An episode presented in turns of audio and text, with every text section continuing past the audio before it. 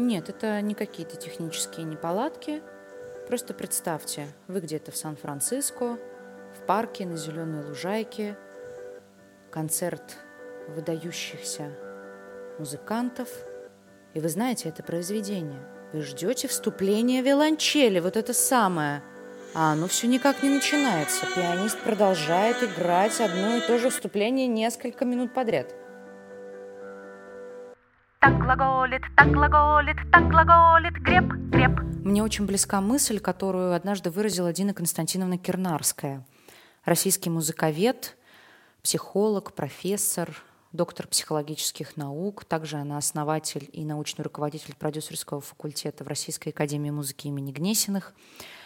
Она выразила мысль относительно того, что к классической музыке тяготеют немногие, если мы сравниваем, сравниваем ее, например, с э, музыкой попсового направления или иными жанрами, потому что она непонятна, она не близка с точки зрения узнаваемости. А об этом говорил Дмитрий Сергеевич Лихачев в своих письмах о добром, как вы помните.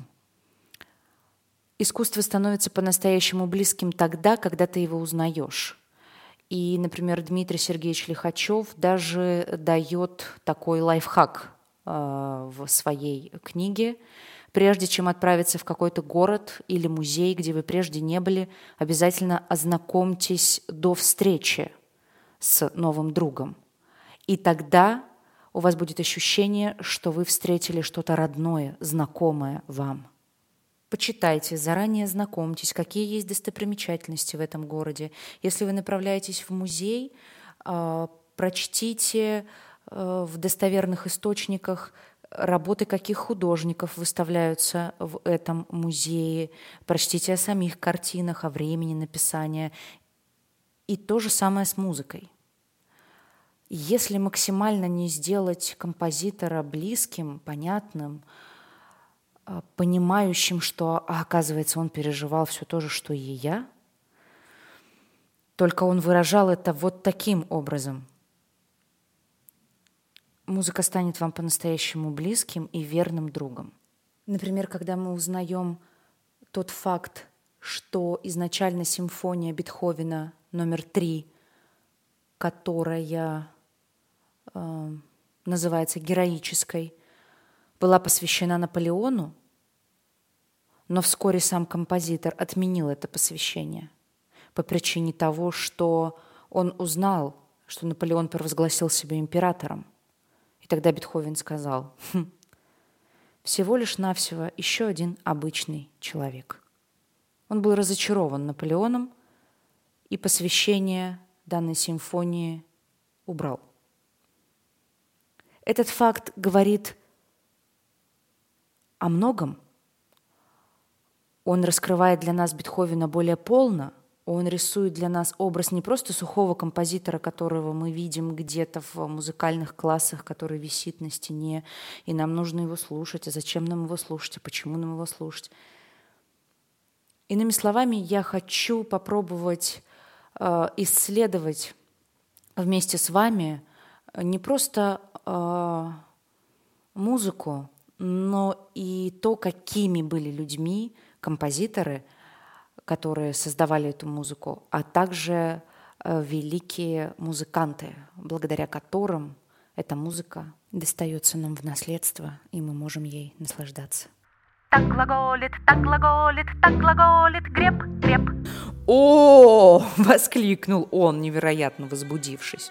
Эту историю я должен рассказать во всех подробностях и рассказал с огромным вдохновением, сладострастно смакуя каждую деталь. В то время я был главным дирижером Вашингтонского оркестра. Мы очень дружили со скрипачом Айзеком Стерном и флейтистом Жан-Пьером Рампалем. Дружили втроем и всегда играли друг у друга на юбилеях. Оба они играли, кстати, и на моем 60-летии в 1987 году в Кеннеди-центре – и вот однажды, дело было в 1990 году, мне позвонили в Вашингтон и сказали, «Мы будем праздновать 70-летие Айзека Стерна в Сан-Франциско, потому что он там родился. Это будет в парке на открытой площадке. Мы просим вас приехать». И тут мне сразу пришла в голову одна идея. Я им сказал, приеду, только при условии, если никто не будет знать, что я там буду. Никто не должен об этом знать, никому не сообщайте. И чтоб в программе концерта меня тоже не было. Скажите, что я занят. А вам я сообщу, каким самолетом прилечу. Мне нужна будет отдельная машина, чтобы я остановился в другом отеле, чтоб никто не знал, где я остановился. И последнее, что я прошу сделать, пришлите мне из оперного театра Сан-Франциско портниху и сапожника, который делает балетные туфли, чтобы снять мерку с моей ноги. Если вы на эти условия пойдете, я приеду. Если не пойдете, не приеду. И они прислали. Сапожник, конечно, поражался размером моей ноги по сравнению с ножками балерин, но вполне справился, сделав мне пуанты 43-го размера. Портниху я попросил сшить балетную пачку моего размера и блузку, а еще заказал трико и диадему на голову.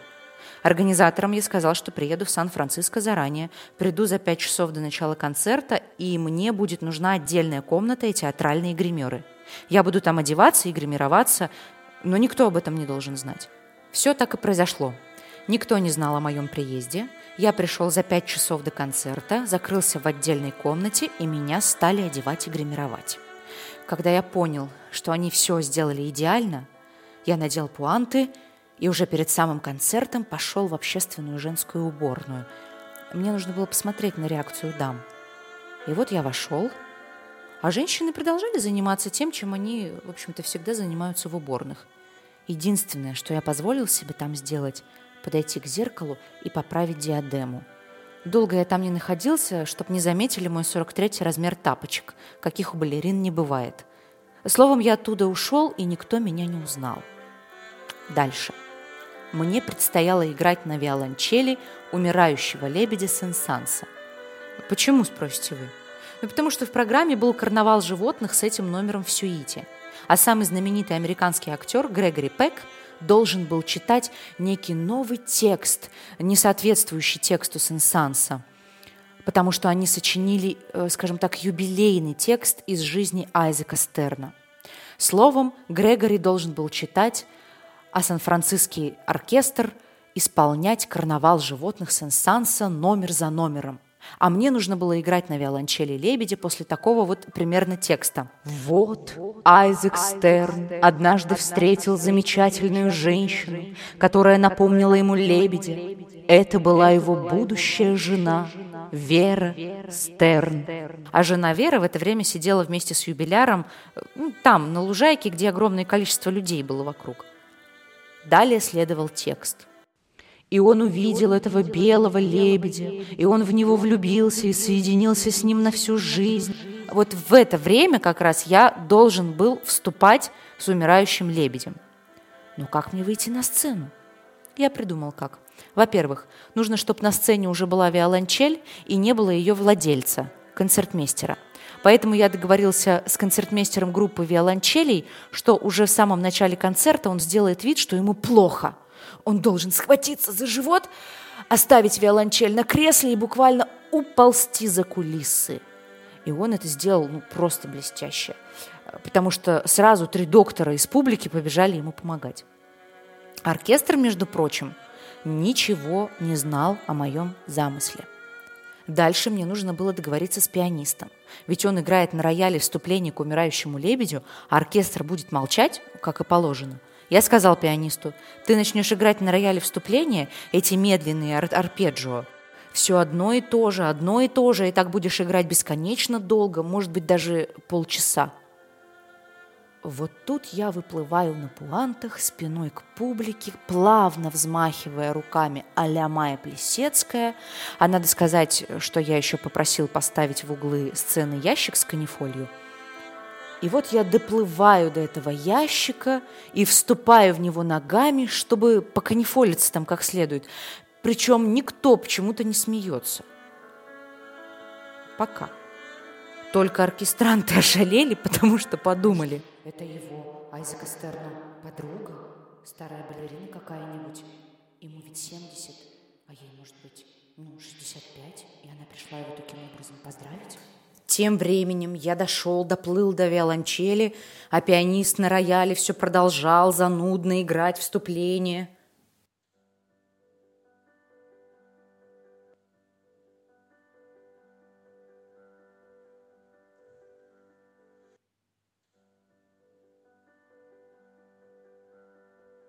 Уже полчаса и вот я, наконец, сел за виолончель на место концертмейстера, расставил ноги, как положено, и начал играть лебедя. А пианиста предупредил, когда я сыграю два такта начальной мелодии, до того, как изменится гармония, ты продолжай себе играть на тонике. И вот я сыграл эти первые два такта на виолончели и остановился. Взял смычок и опять пошел к ящику с канифолию, поканифолил там смычок, подул на него.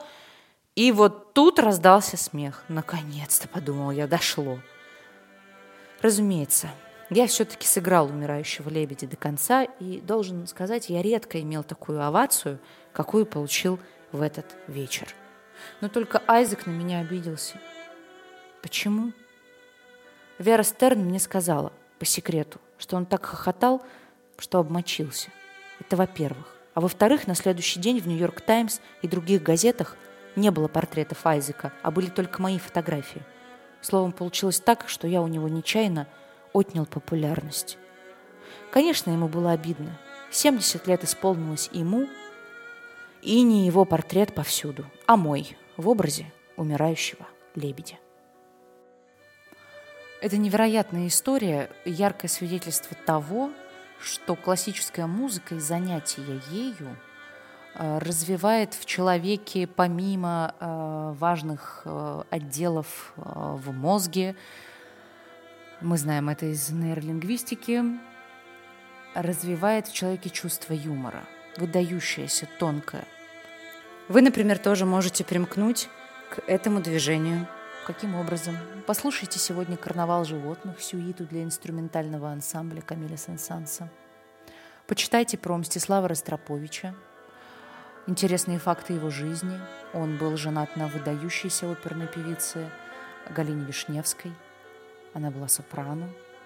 Он дружил с Дмитрием Шестаковичем, со Святославом Рихтером. Достойная компания для того, чтобы приятно провести вечер. До встречи.